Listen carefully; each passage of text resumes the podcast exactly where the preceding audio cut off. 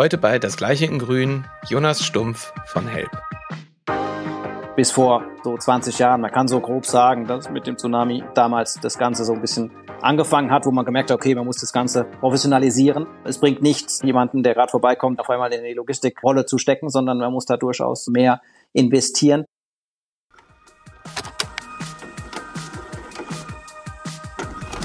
Meine sehr geehrten Damen und Herren, liebe Rundfunkhörer, ein herzliches Willkommen zu Das Gleiche in Grün, moderiert von Moritz und Timo. Ja, hallo liebe Menschen da draußen in der echten Welt. Wir sind es wieder, eure Podcast Newbies. Und zu meiner virtuellen Seite der unvergleichliche Moritz und meine Wenigkeit der Timo. Und auch heute wollen wir euch wieder daran teilhaben lassen, wie wir uns quasi in Echtzeit aufschlauen und inspirieren, wenn es um die Symbiose von Logistik und Nachhaltigkeit geht. Und das machen wir wie gewohnt, indem wir uns einen uns schlauer machenden und uns inspirierenden Gast hinzugeholt haben. Genau. Moin Timo. Man könnte uns jetzt so recht vorwerfen, wir machen den ganzen Quatsch ja eigentlich nur, um zu lernen. Das wäre wahrscheinlich gar nicht gelogen, aber es ist natürlich schön, wenn andere mit uns lernen wollen und mit zuhören. Genau, heute haben wir äh, erneut einen Gast. Wir haben uns eingeladen, Jonas Stumpf von Help Logistics. Jonas, sein Jobtitel ist Director Global Programs bei Help. Er ist äh, seit zwölf, fast zwölf Jahren dabei, war vorher kurz beim äh, World Food Program, hat BWL studiert in Mannheim, hat äh, vor wenigen Tagen schon fast äh, die, das Promotionsprojekt abgeschlossen. Ähm, herzlichen Glückwunsch dazu. So, und das ist Jonas. Und eingeladen haben wir ihn, weil er sich mit einer Ausprägung einer Art oder einer, einem Anwendungsfall von Logistik befasst, der sonst nicht so viel Aufmerksamkeit bekommt, schon gar nicht auf den klassischen Messen oder Kongressen. Da sieht man nichts davon. Und das ist aber eine, eine Ausprägungsart, in der Nachhaltigkeit auch immer wichtiger wird, aus ganz unterschiedlichen Perspektiven. Und da sind wir sehr gespannt, heute mehr zu erfahren. Also erstmal herzlich willkommen, Jonas. Schön, dass du da bist. Vielen Dank für die Einladung. Freut mich sehr, bei euch zu sein. Sehr gerne. So, jetzt haben wir immer noch gar nicht gesagt, was du eigentlich machst, sondern haben nur über, über interessante Bereiche rumorakelt. Erklär uns doch mal, was Help ist, wo Help tätig ist und was du bei Help machst. Ja, sehr gerne. Also grundsätzlich die, das Arbeitsfeld zu erklären ist nicht so ganz einfach. Das versuche ich auch schon bei meiner Familie seit zwölf Jahren. Ähm, so ganz haben sie immer noch nicht verstanden, aber ich unternehme heute mal einen neuen, neuen Versuch. Also, erstmal mit der Organisation anfangen, das ist ähm, sicherlich leichter. Also Help Logistics ist ein, ein, Teil von der, von der Kühne Stiftung.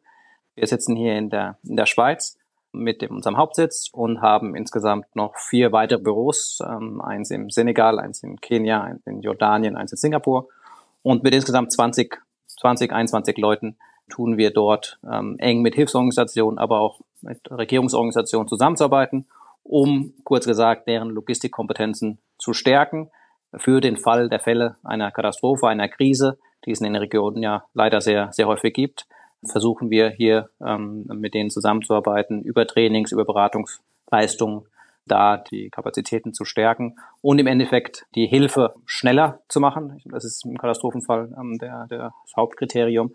Aber ähm, ähm, auch gleichzeitig nach der Effizienz zu schauen, zu schauen, wie kann man Ressourcen besser einsetzen, wie kann man noch Geld sparen. Geld sparen nicht in dem Sinne von Profit oder, oder zu maximieren, sondern sparen eher hinsichtlich, dass man im Endeffekt mit den leider oft ähm, eingeschränkten Mitteln mehr, mehr helfen kann. Das sind eigentlich so die Hauptansätze. Und, und ich denke, deshalb habt ihr mich auch heute eingeladen, die, die Nachhaltigkeit ist auch immer mehr ein Thema. Ähm, es geht nicht nur um schneller und günstiger, sondern auch wirklich nachhaltiger zu helfen.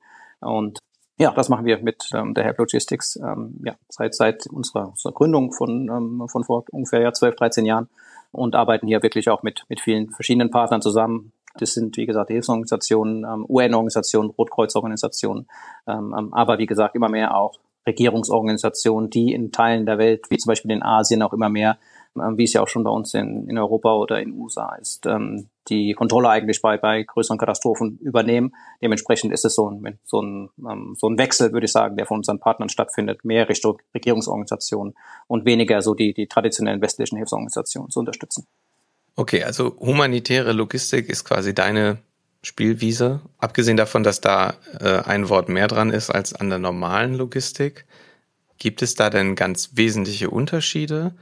Oder ist das im Grunde nicht das gleiche in Grün, sondern das gleiche in ähm, humanitär? Also einfach mit einem anderen Kundenkreis oder gibt es da einfach von der Ausgestaltung her Unterschiede? Ist eine nicht ganz so einfach zu beantwortende Frage, weil ähm, es da auch unterschiedliche Meinungen dazu gibt. Ähm, meine persönliche Meinung dazu ist auf jeden Fall, dass es gewisse Unterschiede gibt und ich kann mal die, die, die gröbsten Unterschiede aufzeigen zum jetzt zur kommerziellen Logistik, ähm, ähm dass die äh, eine gewisse andere Dynamik darin stattfindet, ist, dass der Endkonsument der humanitären Hilfe in den meisten Fällen oder eigentlich nie dafür bezahlt. Das heißt, es gibt diesen typischen Konsumenten, ähm, der am Ende für das Produkt bezahlt, gibt's nicht. Ähm, ähm, die Einsätze, die Produkte, Transport, alles wird von Spendengeldern zur Verfügung gestellt. Das sind oft ähm, staatliche Institutionen ähm, ähm, auf, auf Länderebene, aber auch ähm, ähm sehr stark auch auf EU-Ebene oder, oder, oder vermehrt auch immer diesen, diese Verbände von, von Ländern. Und das auf der einen Seite und auf der anderen Seite sind es die, die, die, die privaten Spender, ähm, die dann auch ähm, ähm, hier dann die, die mehr oder weniger die, die Rechnung am Ende dann, dann bezahlen. Ähm, das ist ein großer Unterschied, würde ich sagen, der den es gibt. Ähm, ähm, gleichzeitig hat man natürlich eine humanitäre Hilfe, eine, eine Situation, dass man ähm, Menschen in Not hilft die hier versucht, ähm, dann Leiden zu mindern, Leben zu retten. Ähm, ähm, aber ähm, um auf meinen ersten Punkt zurückzukommen, dass es unterschiedliche Meinungen dazu gibt, bis auf diese beiden Dinge, würde ich eigentlich sagen, dass bei der Prozessebene es durchaus auch in der kommerziellen Welt sehr viele Bereiche gibt, wo ähnlich funktionieren, wo auch ähnliche Unsicherheiten zum Beispiel bestehen. Ähm, das heißt, es gibt viele Charakteristika in der humanitären Supply Chain oder humanitären Logistik, die sich auch im kommerziellen Kontext finden. Und uns insgesamt ist es auch so, wer führt die Logistik aus? Ich glaube, da kommt es ja im Endeffekt dann drauf, drauf an. Ähm, ist im Endeffekt so, dass nur in ganz wenigen Fällen wirklich Hilfsorganisationen eigene ähm, ähm, Flugzeuge, LKWs einsetzen. Im Endeffekt nehmen das alles, übernehmen das alle kommerzielle Partner. Das heißt, die, die kommerziellen Akteure in der humanitären Supply Chain sind ganz, ganz dominant und dementsprechend, finde ich, kann man nur sehr beschränkt davon sprechen, dass es wirklich Riesenunterschiede zwischen beiden gibt. Mal abgesehen, wie gesagt, von dem, wer zahlt am Ende die, die Rechnung. Ja. Und ist sie die ähm, humanitäre Logistik und das, was ihr auch tut, ist sie ähm, fokussiert auf Krisenevents ausschließlich? Also wenn irgendwie ein Erdbeben irgendwo ist, dass dort die Spontanhilfe geleistet wird und die Logistik drumherum aufgebaut wird, dass man schnell reingeht, Leute hilft, Menschen hilft? Oder ist sie auch Aufbauarbeit, also äh, im Sinne einer nachhaltigen, also nachhaltig jetzt nicht im Sinne der Umwelt, sondern in einer nachhaltigen Logistikkette aufzubauen? Ja, auch das findet sich gerade im Wandel. In der Vergangenheit war durchaus eine Trennung da, sprich humanitäre oder Katastrophenhilfe und Entwicklungshilfe. Ähm, man hat aber durchaus festgestellt, dass ähm, ähm, diese Trennung nicht so funktioniert und nicht so zielführend ist, wenn man mehr oder weniger abschließt seine Arbeit, wenn den, den gröbsten ähm, ähm, Bedürfnissen da ähm, geholfen wurde äh, und dann übernehmen dann die, die Entwicklungsarbeiter. Ähm, also ähm, es gibt immer mehr da eine, eine Zusammenarbeit und man mehr oder weniger betrachtet sich den ganzen Kreislauf sozusagen. Das heißt, wir ist auf jeden Fall mit der Vorsorge. Die Vorsorge natürlich dann für den Krisenfall, aber die Vorsorge auch in der hinsichtlich, dass man einfach auch Resilienz aufbaut vor Ort. Ja? Also ich denke, das geht ganz, stark in die Entwicklungshilfe rein. Und ähm, da geht es ja wirklich darum, wie kann man wirklich dann ähm, ähm, vor Ort helfen, dass die, die Einflüsse von den Katastrophen so gering wie möglich gehalten werden, aber es gleichzeitig im, im, im Fall, bestmöglichen Fall auch wirklich mit Entwicklungsarbeit und ähm, Fortschritt mehr oder weniger dann vor Ort ähm, ähm, kombinieren kann. Nicht? Und das ist eine, nicht so einfach, ähm, aber wie gesagt, die Organisationen arbeiten immer mehr in diese Richtung und ich glaube auch, dass es absolut, absolut Sinn macht. Ja. Vielleicht noch einen Schritt mal zurück zu den Basics. Was sind denn so klassische Produktgruppen oder Materialien, die dann im Fall des Falles transportiert werden in die Region? Also fallen einem jetzt intuitiv wahrscheinlich so ein bisschen äh, paar Dinge ein, aber ähm, was sind so die, die Haupt, die Hauptproduktgruppen? Also grundsätzlich kann man ja sagen, dass die, jede Katastrophe so ein bisschen ähm, ähm einzigartig ist. Ähm, ähm hängt auch sehr davon ab, in welchem Teil der Welt es stattfindet, ähm, was für eine Art von Katastrophe. Das führt natürlich zu unterschiedlichen Bedürfnissen, aber grundsätzlich ist es erstmal so, dass ähm, Lebensmittel, Wasser, sauberes Wasser auf jeden Fall und auch Shelter, also so Unterkünfte, ähm, sicherlich erstmal die Dinge sind, die die, die Menschen am, am nötigsten erstmal brauchen. Und das sind auch die Dinge, die dann ähm, auch in die hm, Katastrophengebiete dann natürlich dann oft reingebracht werden müssen, weil vor Ort ähm, im schlimmsten Fall ähm, alle Märkte ähm, eigentlich dann nicht mehr vorhanden sind. Das heißt, man muss die Sachen dann wirklich da hinbringen. Und da kommt dann die Logistik natürlich dann ins Spiel. Das heißt, ganz operativ, wie jetzt ist irgendein Katastrophenfall irgendwo auf der Welt und dann, wie geht das dann los oder wie funktioniert das operativ? Gibt es dann einfach große zentrale Lagerhäuser, wo ganz viel vorgehalten wird und dann wird sich ein Flugzeug geschartert und los? Oder, oder wie kann man sich das vorstellen? Ja, also das gibt es so. Es ist eine Art und viele Organisationen haben sogenannte, ähm, nennt man ähm, Pre-Positioning Hubs, ähm, die die an strategischen Orten und dann am Dubai, ähm, aber auch an anderen Orten dann, dann haben und von dort dann relativ schnell ähm, an die verschiedenen Orte dann, dann zu kommen zu können.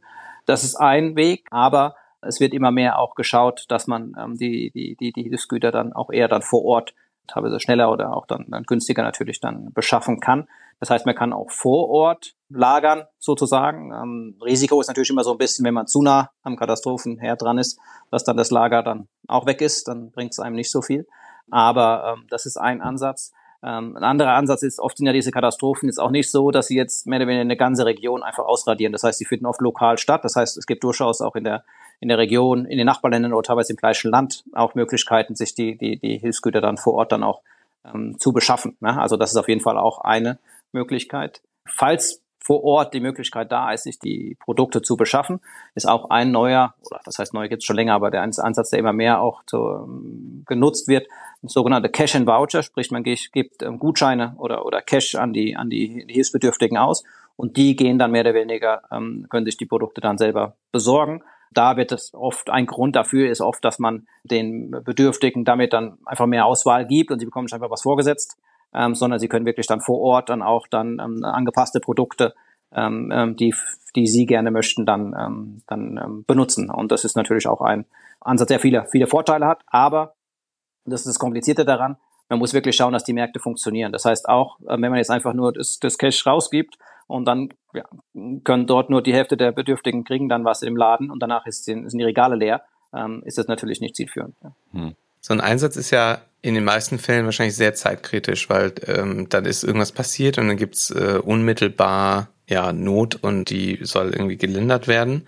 Dann ist es unmittelbar in den Medien und äh, der Rest der Welt nimmt davon, erfährt davon. Und dann ist es aber aus Perspektive der Medien auch ziemlich schnell wieder aus den Medien. Wie lang ist denn jetzt aus tatsächlich aus operativer Perspektive von so einer Organisation so ein Einsatz? Also wie kann man sich das vorstellen? Ist das wirklich, da ist jetzt eine Woche Hilfe zu leisten und dann ist da das Schlimmste erstmal äh, gelöst und dann ziehen sie wieder ab? Oder wie ist das? Also es ist eine ganz naive Frage. Wie, wie kann man sich das vorstellen? Allein von der Einsatzdauer her. Ja, auch hier wieder hängt davon ab, in welchem Ort, wo die Katastrophe stattfindet. Ähm, ähm, Hilfsorganisationen haben ja auch, wie vorhin schon gesagt, nicht nur jetzt ihre humanitären Einsätze, sondern durchaus auch langfristige Projekte. Das heißt, in vielen Ländern, nehmen wir mal Madagaskar ist ein typisches Land, wo immer sehr viel ähm, Katastrophen auch grundsätzlich stattfinden. Ähm, das heißt, die Organisationen sind auch schon vor Ort. Ja? Das heißt, wenn eine Katastrophe stattfindet, ähm, die in gewissem Rahmen ist, dann, dann ist oft auch so, dass dann die, die Organisationen vor Ort dann schon reagieren können. Ähm, Wenn es dann so so Megakatastrophen dann geben sollte, ich meine, die größten, die man sich immer wieder erinnert, ist Tsunami 2003, 2004, ähm, Haiti, Erdbeben ähm, ähm, oder auch der große ähm, Sturm auf den Philippinen. Das sind so, so Mega-Events. Da ist dann so, dass man durchaus dann Kapazität noch, noch hinzubringen muss. Und da ist dann so, dass die, die Leute dann reingeschickt werden. Man spricht hier immer von verschiedenen Wellen. Also die kommen dann die erste Runde von Leuten rein, ähm, ähm arbeiten da rund um die, um die Uhr und werden dann irgendwann ausgetauscht und dann kommt die zweite Welle rein. Und je nachdem, wie groß halt die Katastrophe ist, desto mehr Wellen gibt's halt. Ähm, aber das kann durchaus mal ähm, über, über Monate sich hinziehen, ähm, ähm bevor man dann wieder, sage ich mal, in den ähm, eher wieder dann in, in, in den ruhigeren Modus dann, dann zurückgeht. Wie ist das bei den, bei den großen Events, die du jetzt gerade genannt hast? Eine große Schwierigkeit ist, dass äh, diese, äh, im Speziellen die Beispiele, die du genannt hast, natürlich auch ähm, das Besorgen und die Lieferkette ist die eine Geschichte. Das andere ist aber auch, ähm, äh, die Infrastruktur ist ja kaputt. Also äh, du kannst ja über einen gewissen Zeitraum gar nicht dahin kommen. Das ist ein, ein ganz spezieller Teil der Lieferkette, der Lieferkette bis zum bis, bis zu den Leuten, die die Leute, äh, die die Hilfe halt benötigen, der einfach über zwei drei Wochen komplett gestört ist. Ich gehe mal davon aus, ähm, dass das ist auch das, was du vorhin schon meintest, dass jede Krise auch individuell ist, ne? dass man halt auch gucken muss, wie komme ich denn da rein? Ähm, mit dem LKW geht gerade nicht zwei, drei Wochen, ich muss mit dem Hubschrauber fliegen oder sowas. Ne? Also das ist, ähm, äh, kannst du da vielleicht nochmal kurz drauf eingehen, wie, wie, wie, wie so, so Krisen entwickeln über die Zeit, ähm, dass halt die ersten drei Wochen ist, ich weiß jetzt nicht, ob drei Wochen das richtige Beispiel ist, ich weiß nicht, wie lange das dauert, ist halt ähm, erstmal ähm, sehr, sehr spontan alles und danach äh, baut man halt die Lieferketten so auf, dass das halt am Ende des Tages dann auch für die, für die Leute vor Ort ja, also funktioniert. In den ersten Tagen und teilweise Wochen ist sicherlich Chaos. Das ist sicherlich so. Man weiß weder, wie viel Leute wirklich ähm, betroffen sind, ähm, ähm, was sie wirklich brauchen. Also eine große Unsicherheit sicherlich in diesen ersten Tagen da. Ja, und wie du schon sagst, die Infrastruktur ist sicherlich eines der, der, der größten Probleme. Und ähm, da würde ich mhm. sagen, da ist eine gewisse Kreativität, Flexibilität gefragt, äh, wenn man seine Supply Chain da, da aufbauen möchte. Da ist jeder Fall anders. Ähm, wenn man jetzt mal Haiti betrachtet, ähm, da war in der Tat dann sowohl Hafen als Flughafen ähm, ziemlich zerstört. Man konnte da relativ wenig reinbringen und hat dann aus dem Nachbarland mehr oder weniger dann da in, Santo Domingo oder die, die, die Sachen reingeflogen. Problem war dann dort, dass da an den Flughäfen, die eigentlich keine größeren Volumen an, an Gütern ausladen, sondern hauptsächlich eigentlich nur Touristen aus dem Flugzeug ausladen. Das heißt, die hatten keine großen ähm, Gabelstapler oder, oder ähnliche Dinge. Das heißt, das muss dann auch erstmal hingebracht werden, um überhaupt mehr oder weniger dann die Flugzeuge auszuladen, die dann da ankommen.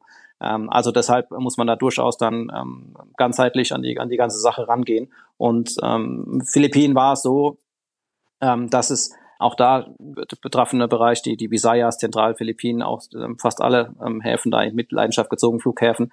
Da war es dann so, dass dann die, die Amerikaner und auch anderes Militär da gekommen ist. Die hatten dann ihre großen Flugzeugträger da draußen dann liegen und konnten dann mehr oder weniger da auch teilweise dann die, die Sachen dann ähm, in, in, empfangen, beziehungsweise sich auch dann temporär ähm, in Häfen dann ähm, Kräne oder was auch immer man braucht, dann da temporär dann reinbringen. Deshalb ist ja oft das Militär, es ist ein bisschen schwierige Rolle im humanitären Kontext, ähm, weil ja oft auch Militär zu Krisen führt.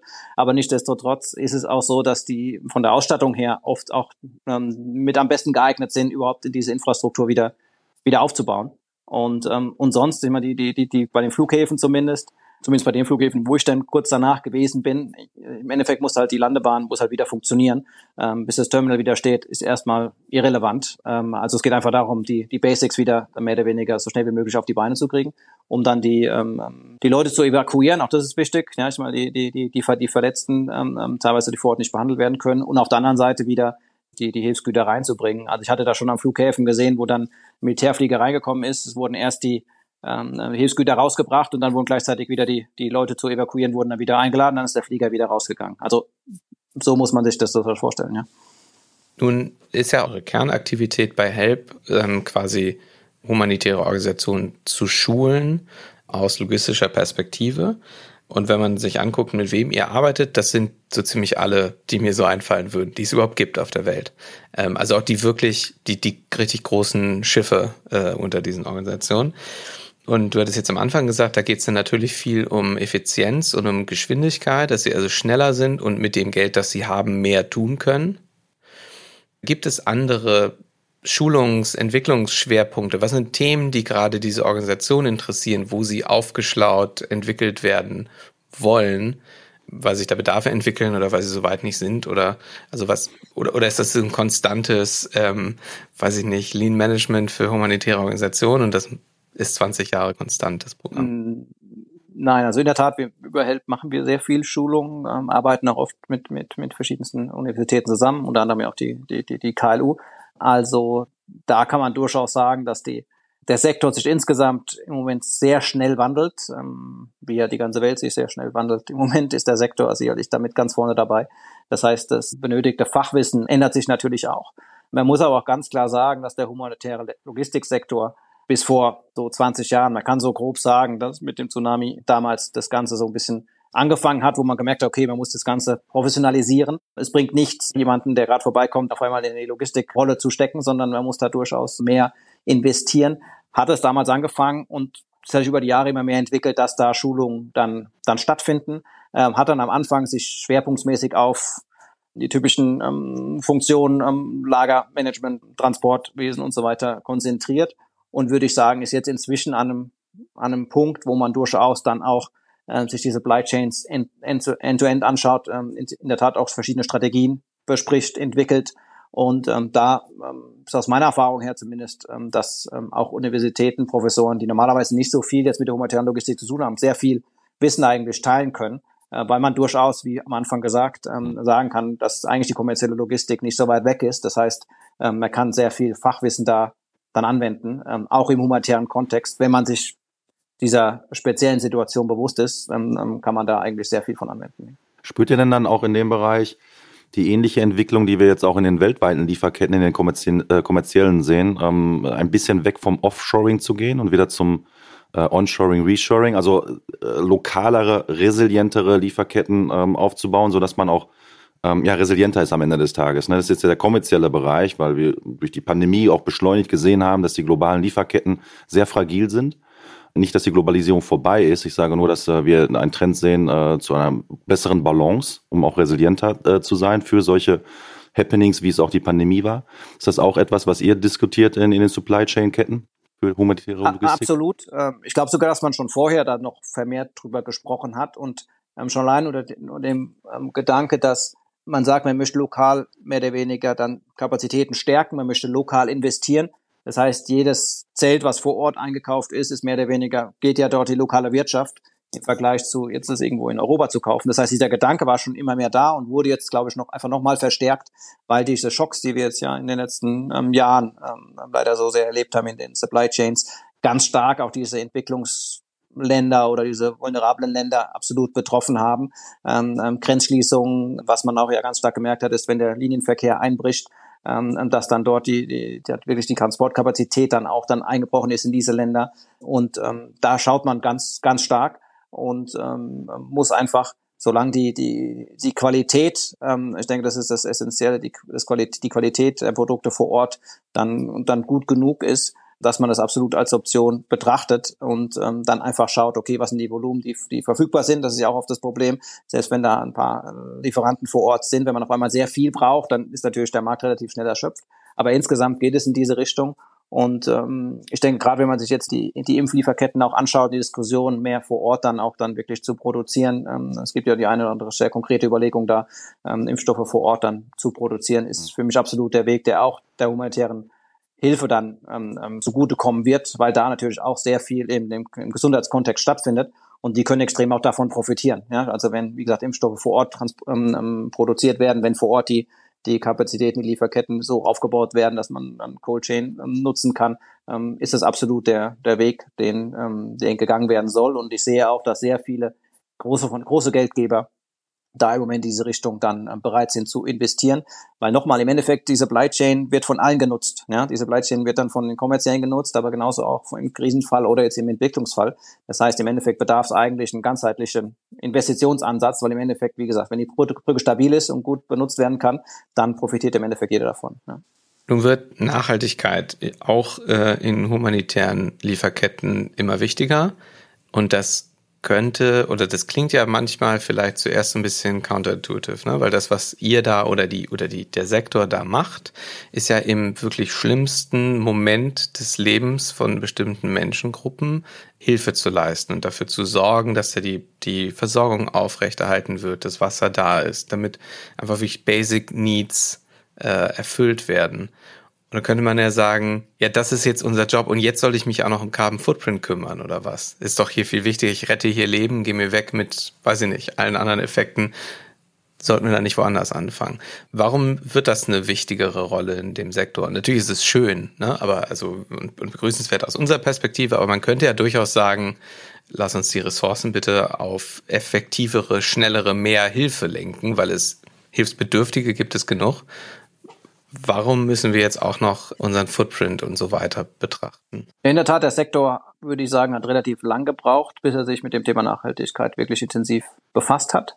Aufgrund dessen, was du gerade beschrieben hast, dass der im Vordergrund des, des Firefighting steht und, ähm, und nicht unbedingt dann, äh, was kommt dann viel, viel danach. Aber, und das sieht man jetzt im Moment sehr, sehr intensiv, ist es ja im Endeffekt so, wenn man sich die Organisation anschaut, die ich vorhin schon beschrieben habe, das sind ja die, die mehr oder weniger an der Front stehen, wenn es um ja, die Folgen des, des Klimawandels, die heute schon in vielen Teilen der Welt zu spüren sind, stehen. Das heißt, ähm, die sehen eigentlich wie nur ganz wenige andere eigentlich die täglichen ähm, Auswirkungen, ähm, die der, die der Klimawandel schon, schon hat. Das heißt, ob es Überflutungen jetzt in, in, in Pakistan, ob es extreme Dürren in, in Ostafrika, stärker werdende Stürme, äh, Philippinen oder Madagaskar. Das heißt, das ist mehr oder weniger die, ihr tägliches Geschäft. Und deshalb braucht man hier, glaube ich, wenn man erstmal diese Verbindung zwischen Klimawandel und vielen humanitären Krisen dann ähm, die, die Verbindung hier ähm, hergestellt hat, und das ist, wie gesagt, jetzt inzwischen wirklich geschehen, ähm, muss man die, die Leute, die dort arbeiten, nicht wieder träglich dran erinnern, sondern das ist mehr oder weniger sehr stark bewusst. Das heißt, das, das Mindset, würde ich sagen, ähm, ist absolut da und ist dementsprechend auch relativ leicht in dem Sinne durchzusetzen, weil die natürlich durch ihr Handeln ähm, nicht die Situation noch schlimmer machen wollen beim nächsten Mal. Dementsprechend ist es bei denen, glaube ich, ganz klar ähm, ähm, tagtäglich bewusst. Ja. Und das heißt, es kommt von innen oder ausschließlich von innen oder? Ich würde sagen, das Bewusstsein kommt von innen, ja, aber auch das, als ich vorhin die, die Unterschiede zum kommerziellen Sektor beschrieben hatte, ist, funktioniert ja der humanitäre Sektor so, dass die Gelder äh, von öffentlicher oder, oder, oder privater Hand, privaten Spendern kommen. Und ähm, da ist sicherlich so, ähm, wenn man jetzt sich ähm, anschaut, was sagen die Spender zu dem Thema, gibt es da sicherlich auch vermehrt Vorgaben. Ähm, die EU hat vor kurzem eine Sustainability Policy rausgegeben in dem Kontext also von humanitärer Hilfe. Und das ist dann ganz offensichtlich, wenn man diese öffentlichen Gelder haben möchte, muss man mehr oder weniger sich, muss man sich anpassen. Das heißt, es ist ein Zwischenspiel zwischen sehr starkem Bewusstsein, äh, weil man täglich damit konfrontiert ist, als auch eine Dynamik, die anders als im kommerziellen Sektor, wo der Konsument im Endeffekt immer noch mal überzeugt werden muss, ja, gib wirklich mehr Geld für ein nachhaltiges Produkt aus ähm, oder verzichte auf Dinge, die wenig nachhaltig sind, stellt sich die Frage im humanitären Sektor nicht. Das heißt, wenn der Spender sagt, ich gebe dir jetzt Geld für das und das und das, ähm, du transportierst es auf die und die Art und Weise und ich bezahle das, dann machen das die Organisationen dann auch. Ja? Ähm, dementsprechend ähm, ist hier der, der Weg kürzer und ähm, man kann durchaus sagen, dass der Sektor ein, ein Late Mover ist, aber ähm, haben jetzt das Potenzial, wirklich auch ein Fast Mover zu sein. Und äh, man kann möglicherweise dann in ein paar Jahren doch auch mhm. relativ viel lernen, ähm, ähm, wie gewisse Dinge dann wirklich relativ schnell ähm, ähm, ja, umgesetzt werden können. Und ähm, ja, hoffentlich dann vielleicht auch mit paar positiven Beispielen für andere Sektoren. Und äh, Stichwort jetzt nicht Krisenmanagement, sondern tatsächlich dann Entwicklungs- und Aufbauarbeit. Ähm, wir haben in, in, auf der Welt eine, eine Middle Class Wave, wo sich äh, ehemals oder ehemals Entwicklungsländer sich quasi Mittelschichten aufbauen, die auch dann Kaufkraft haben an der Stelle, wo auch Logistik für aufgebaut werden muss, ähm, an vorderster Front China zu melden. Die sind schon ziemlich weit und haben uns da an der, Stelle schon überholt. Aber es gibt noch andere Länder, ähm, wie Indien beispielsweise oder eben auch viele afrikanische Länder, wo das halt ähm, vorausorakelt wird, dass das passiert. Und dort müssen ja auch Lieferketten aufgebaut werden, die das halt abbilden. Jetzt ist es so, dass wir in, der, in den Industrieländern diese Lieferketten schon über Jahrzehnte aufgebaut haben mit Pros und Cons. Und mir geht es jetzt bei der Frage vor allem um die Cons, dass wir ähm, dort die gleichen Fehler nicht äh, weltweit gesehen machen, wie wir sie hier bei uns gemacht haben. Also der klassische lineare Ansatz von Make, Take, uh, Use und Throw Away, sondern ähm, Stichwort Kreislaufwirtschaft und alles, was dazugehört. Das sind auch Aufklärungsarbeiten, die ähm, meiner Meinung nach äh, getan werden müssen. Ist das etwas, was in eurem Umfeld auch getan wird? Also ähm, äh, Schulungen, Entwicklungsaufbau, nicht mit dem Zeigefinger, ganz wichtig, sondern eben tatsächlich in der aufklärerischen Arbeit? Auch da ist das Bewusstsein da, dass wir ja, wirklich nicht alles, äh, was wir so Tolles uns entwickelt haben, wirklich exportieren sollen, dann äh, mehr oder weniger dort die gleichen Fehler wieder zu machen. Und da nochmal hat, glaube ich, glaube ich, die humanitäre Entwicklungshilfe wirklich auch eine, eine, ein enormes Potenzial, da ähm, eine Richtung vorzugeben. Und da bedarf es aber halt auch einfach wirklich Experten, die sich mit der Thematik wirklich dann auskennen und da wirklich das, hinsichtlich Nachhaltigkeit wirklich da beratend ähm, zur Seite stehen. Ich weiß, dass sehr viele Hilfsorganisationen im Moment auf der Suche sind nach Nachhaltigkeitsexperten. Ähm, die sind nicht ganz so ja, breit gesät, weil jeder wahrscheinlich im Moment nach, nach denen sucht. Ja. Ähm, ähm, aber das ist halt ganz, ganz wichtig, wenn man vor Ort, und das machen ja viele von diesen Organisationen, dann mit den ähm, lokalen Organisationen, mit, mit, mit Regierungsorganisationen zusammenzuarbeiten. Da ist natürlich da eine Chance da, wenn man die darauf aufmerksam macht. Wenn man aber einfach nur darauf aus ist, okay, ich möchte einfach Lösungen, die wir vor 20 Jahren benutzt hatten, einfach jetzt da vor Ort anzuwenden, dann ähm, ähm, ja, ist es sicherlich äh, wenig nachhaltig und schädlich. Und das Beispiel mit dem Anbau ist, denke ich, ein ganz, ganz großes ähm, Thema, ähm, wo wir auch in verschiedenen Projekten schon vor Ort wirklich gesehen haben, ähm, dass ähm, bei einer Lebensmittelkrise, äh, bei einer Hungersnot natürlich geschaut wird, wie kann man kurzfristig so viel wie möglich aus den Böden rausholen, aber ähm, hier wirklich innehalten beziehungsweise wirklich versuchen nach Lösungen zu suchen, äh, wo wir nicht einfach dann ja, unseren Dünger mehr oder weniger nehmen und dort die Böden genauso zerstören, wie sie bei uns oder in den USA bereits schon zerstört sind. Das heißt, hier wirklich zu schauen, wie kann ich die Balance schaffen zwischen, ja, wir brauchen schnell Lebensmittel, aber Äh, wir brauchen mhm. wahrscheinlich auch noch in 20 oder 30 Jahren dort Lebensmittel. Und ähm, dementsprechend sollte man den, den Boden dann dort behandeln. Und ähm, ich glaube, da, wie gesagt, bedarf es wirklich neutraler Experten, die hier darauf aufmerksam machen, äh, die da wirklich dann auf die, die Konsequenzen auch wirklich da, da aufzeigen können. Ja, weil ich glaube, da gibt es auch einfach sehr viel Unwissen in, in dem Sektor und, und nochmal diesen Experten hinsichtlich kurzfristiger Hilfe. Und ähm, da bedarf es auf jeden Fall dann noch, ja, mindestens dann eine zweite Person, die dann auch aus einer anderen Perspektive drauf schaut, ja. Was sind denn, du hattest jetzt Klimawandel vorhin genannt als ein Thema, was die Organisation selbst einfach beobachten können oder die Effekte letztlich dazu führen, dass sie mehr zu tun haben. Gibt es noch andere Nachhaltigkeitsthemen jetzt aus dem humanitären Logistikkontext, die da pressing sind oder ist das so das, das Hauptproblemfeld, mit dem sich die Organisationen befassen? Also von Nachhaltigkeit und bezüglich Müll ist ein Riesenthema und das wurde vermutlich auch wirklich mit dem großen Tsunami angestoßen damals und hat sich dann auch in Haiti fortgesetzt, wo dann auf relativ begrenztem Gebiet sich dann da hunderte, tausend Hilfsorganisationen tummeln die dann von überall her ihre Hilfsgüter dann reinbringen, wenn sie reinbringen können, ähm, ähm, wenn die Kapazität, die Transinfrastruktur vorhanden ist. Und hier passieren dann verschiedene Dinge. Hier passieren dann Dinge, dass dann ähm, sehr oft auch Sachen reingebracht werden, die überhaupt nicht benötigt werden. Das heißt, dort gibt's dann den einen Berg mit High Heels und anderen ähm, Wintermänteln und so weiter und so fort an Orten, wo es ja, selten unter 20 Grad überhaupt ähm, kühl wird. Ähm, das ist die eine Sache. Die andere Seite, Sache ist, dass teilweise dann auch viel zu viel reingebracht wird, selbst von Sachen, die benötigt werden, aber weil man sich mehr oder weniger nicht richtig abstimmt ähm, oder die Lage falsch einschätzt, gibt es dann, dann einen riesen Oversupply. Das heißt, das ist der nächste Berg.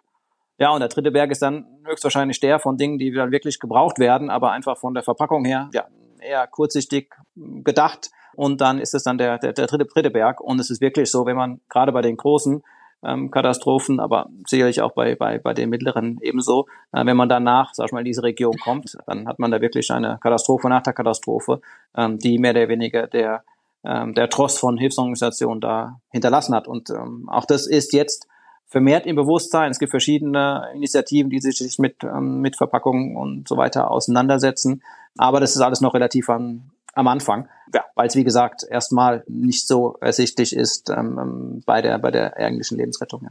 Gibt es denn keinerlei Koordination in so einem Katastrophenfall, dass da, also ne, man kann sich ja bildlich vorstellen, dass da dann wirklich jeder irgendwie helfen will und reingeht, der, also jede Organisation, die kann. Oder, oder findet da irgendeine Abstimmung zwischen den einzelnen Organisationen statt, dass ne, nicht jeder mit den gleichen Dingen dahin kommt äh, und man sich im Grunde auf die Füße tritt, statt effektiv. Ja, nach den ähm, sehr schlechten Erfahrungen beim Tsunami in Südostasien, ähm, aber dann auch nochmal Haiti, hat der Sektor schon angefangen, sich besser zu organisieren. Ähm, es gab, es gibt sogenannte Cluster, Logistikcluster, es gibt den ähm, Shelter-Cluster. Also es gibt für verschiedene Kategorien, verschiedene Bereiche, verschiedene Cluster. Und da geht es durchaus darum, dass man sich ähm, abstimmt, ähm, austauscht und, und organisiert. Also das ist besser geworden. Da ist dann auf jeden Fall ähm, ja, eine, eine gewisse eine effizientere Hilfseinsätze zu, zu beobachten.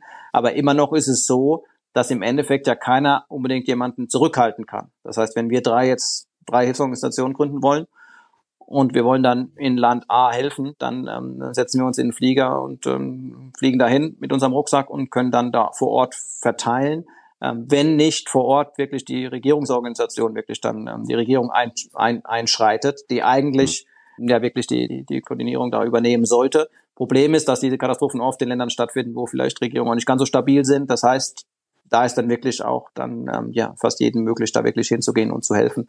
Und das ja, hilft dann oft weniger vielleicht, als man wirklich dann, dann, dann, dann, dann vorhat. Ne? Ähm, und ich denke, dieser, dieser, dieser Cluster-Ansatz ähm, ist auf jeden Fall was, was ähm, Verbesserungen gebracht hat. Was wir in letzter Zeit noch mehr beobachten, ist, die gehen noch über diesen Cluster Ansatz hinaus Organisationen, die sprich, die stimmen sich nicht nur ab, sondern ähm, es gibt so einen Ansatz von, ähm, von neuen Hilfsorganisationen im Moment in, in Europa und haben ein Netzwerk gegründet und tun wirklich ihre ähm, Supply Chain Kapazitäten bündeln oder poolen. Ne? Also die gehen wirklich über den Austausch zu wirklich, okay, lass uns hier anstatt neun Assessment Teams nur eins oder zwei hinschicken. Ähm, lass uns schauen, wie können wir zusammen einkaufen, mhm. ähm, ähm, wie können wir zusammen ähm, ähm, Lagerkapazität teilen, Transportkapazität. Also ich denke, das ist wirklich so ein ja, großer Schritt hinsichtlich ähm, Effizienz und gleichzeitig natürlich auch Nachhaltigkeit. Und ich glaube, das ist wirklich auch was, was man im Sektor wirklich beobachten kann, ist, dass man kann da sehr viele Fliegen mit einer Klatsche schlagen. Wenn man einfach sagt, okay, man will wirklich nachhaltiger sein, dann ist man ja ganz oft auch effizienter. Das heißt, wenn man besser plant, wenn man besser koordiniert,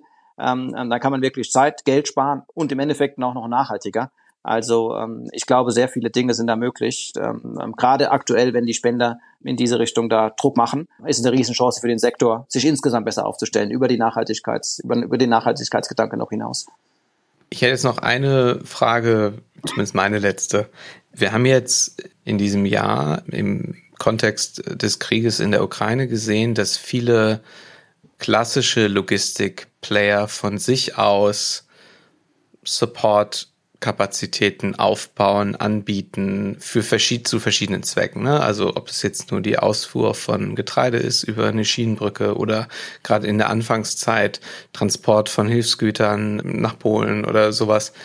Ist es so, dass wir das oder ich speziell das jetzt in dem Fall verstärkt wahrnehmen, weil es eine Katastrophe ist, die anders als sonst häufig, die anderen Beispiele, Haiti oder, oder äh, Philippinen, halt dichter dran ist?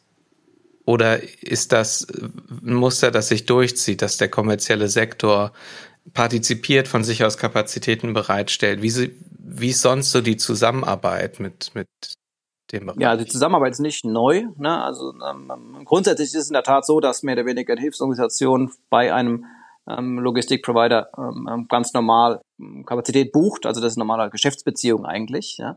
Aber ähm, es gibt schon länger auch ähm, bestimmte Austausche zwischen Hilfsorganisationen und kommerziellen Anbietern auch schon außerhalb des eigentlichen Katastrophenansatzes, dass man da versucht, eine, eine Partnerschaft aufzubauen. Und ähm, es gibt auch durchaus Beispiele, wo in der Vergangenheit schon ähm, ähm verschiedenste, hauptsächlich größere Firmen, ähm, größere Anbieter hier ähm, ähm Kapazitäten ähm, ähm, umsonst zu, zur Verfügung gestellt haben und ähm, hier schon ähm, auch pro bono geholfen haben. Also das ist nicht neu. Ähm, es mag in der Tat mit der Ukraine noch näher an uns dran sein, ähm, ähm, vielleicht auch noch mehr Firmen dann wirklich, die, die dann hier auch in Europa sitzen, dann, dann auch wirklich dann sich, sich eingeschaltet haben. Ähm, aber wie gesagt, der Gedanke an sich, dass, dass, dass ähm, Transportunternehmen hier Kapazitäten pro bono zur Verfügung stellen, ist nicht, ist nicht neu. Ähm, ich habe aber nur aus meiner Erfahrung es hilft oft, ja, weil ich mal, ähm, wenn man jetzt gerade, wenn man jetzt einen ganzen Flieger ähm, mehr oder weniger umsonst ähm, aus Europa, Dubai in die Krisenregion natürlich bekommt, ist natürlich eine riesen Ersparnis. Man darf aber das Ganze auch nicht unterschätzen, weil es durchaus auch natürlich ähm, mit Komplikationen einhergeht. Ne? Also teilweise muss es dann in bestehende Flugpläne dann ähm, wirklich dann ähm, eingeplant werden. Das heißt, man muss wirklich zu einem gewissen Zeitpunkt muss man dann wirklich da sein. Ich hatte auch schon gesehen, dass ähm, dann Flieger teilweise sehr ineffiziente Routen genommen haben, weil es halt am Ende der Route mehr oder weniger dann da dann nochmal da an der Katastrophenregion da vorbeigekommen ist. Also ist alles nicht, nicht, nicht ganz so einfach, aber grundsätzlich ist es auf jeden Fall so, dass der, der Austausch zwischen der Privatwirtschaft, Logistikbereich und den Hilfsorganisationen ganz stark anwächst. Das WEF ist auch da sehr stark dahinter, ähm, ähm die da dann Austausch ähm, ähm, da ermöglichen und ähm, da ist auf jeden Fall Potenzial oder noch mehr Potenzial da, ja. Gibt es denn, ich, ich hätte jetzt auch noch zum Schluss eine äh, Frage. Gibt es denn in irgendeiner Art und Weise Präventivanalysen, äh, Präventivmaßnahmen? Vielleicht jetzt nicht in einem Erdbebenfall, da wird es schwierig werden, so etwas vorauszurakeln, aber es gibt geopolitische Ereignisse, die drohen, ähm, sich aufzubauschen, unter anderem auch Kriege, die entstehen ja nicht unbedingt alle von heute auf morgen ähm, so dass man sich auch da schon ähm, präventiv drauf einstellen kann. Ne? Ich, äh, Moritz hat es gerade den Ukraine-Krieg erwähnt, ähm, wo halt auch relativ klar war als Drohszenario, dass ähm, äh, die Weizenimporte ausbleiben werden, was dann eben zu einer Hungersnot führt, ähm, in vor allem afrikanischen Ländern, ähm, äh, dass man dort schon in weiser Voraussicht etwas aufbaut, um dann eben nicht in, in, dem, in dem Eskalationsfall dann eben ähm, ja. oversupply. Also die Prävention ist ein, ein Riesenthema und ist für uns in Help Logistik auch eigentlich der ja, Hauptgrund für unsere Existenz. Das heißt, wir arbeiten zu 99 Prozent im Thema Prävention und Preparedness. Wir hatten auch mit der KLU schon einige Studien ähm, durchgeführt, wo wir analysiert haben, wie viel Preparedness-Maßnahmen wirklich im Endeffekt dann an, an Impact dann haben. Also ähm, es gibt da durchaus Annahmen und wir haben die mit unseren Studien teilweise auch bestätigen können, dass jeden Dollar, den man vorher investiert, mehr oder weniger bis zu sieben Dollar dann ähm, danach ähm, einsparen kann. Ähm, und das ist nur der Kostenaspekt und der Zeitaspekt kommt natürlich auch noch mit rein. Also die Prävention ist absolut ein Thema. Ähm, Problem ein bisschen in dem Sektor ist, dass, wenn wir wieder beim Geld sind, ähm, dass es normalerweise die Gelder erst fließen, wenn was passiert ist. Es gibt ähm, Gelder für Prävention, aber die sind meistens unter, unter 10 Prozent im Vergleich zur, Gesamt, zur Gesamthilfe. Und ähm, da sieht man so ein bisschen die Problematik, was ich vorher beschrieben habe. Der Vorteil von Nachhaltigkeitsthemen, die man dort da, durchaus da finanzieren kann, wenn der Spender dann will.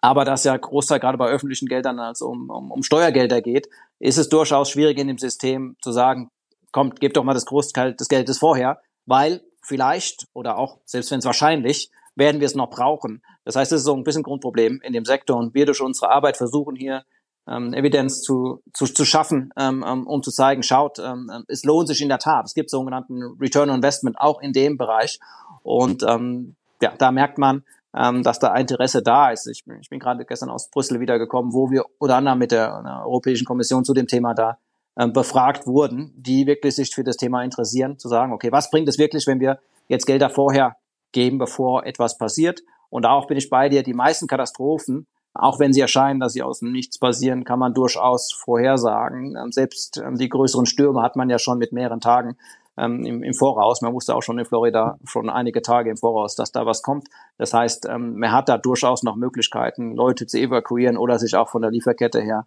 dann vorzubereiten zu dem Maße, wenn die Mittel dafür da sind. Ja. Ein Dollar heute ausgeben, damit man morgen nicht sieben Dollar ausgeben muss, das ist eine schöne Brücke zu dem Thema, mit dem wir uns hier immer sehr viel beschäftigen, nämlich Klimawandel und wie sinnvoll es wäre, heute aktiv zu werden, auch wenn es vielleicht teuer ist, aber dafür halt morgen nicht ganz massiv auf die Nase zu kriegen von der Natur. Jonas, ich glaube, das ist ein äh, guter Schlusspunkt. Insgesamt so ein bisschen bei mir zumindest gedrücktere Stimmung in dieser Folge heute. Nicht, weil wir müde sind, sondern weil das Thema schon, das hat mehr Schwere als die Themen, über die Timo und ich normalerweise mit unseren Gästen sprechen. Trotzdem sehr interessant. Ganz, ganz, ganz herzlichen Dank für deine Zeit. Das war sehr erhellend und äh, ja, viel Erfolg für eure, weiter für eure wichtige Arbeit. Und Dankeschön. Ja, danke euch und ähm, viel Erfolg weiter mit eurem spannenden Podcast. Und ähm, ja, ich hoffe, der nächste Podcast ist dann wieder ähm, für, ähm, äh, ja, erfreu erfreulicher. Ähm, ich denke einfach nur, dass ähm, und deshalb ist es durchaus, wie gesagt, von, von, von humanitärer Seite kann man schon ein bisschen in die Zukunft schauen, ähm wenn man ähm, hier nicht ähm, ähm, was, was tut. Und deshalb ist es vielleicht auch nicht das Schlechteste, wenn man das sich mal ins Bewusstsein ruft, dass wir vielleicht hier gerade in, in Zentraleuropa ähm, noch relativ gut dran sind ähm, und in anderen Bereichen der Welt der Klimawandel auf jeden Fall schon seine Spuren hinterlässt und ähm, das uns auch durchaus ähm, berühren und beeinflussen sollte. Auf jeden Fall. Ja, vielen Dank euch. Danke dir. Und ein schönes Wochenende. Ciao. Ciao. Macht's gut. Tschüss.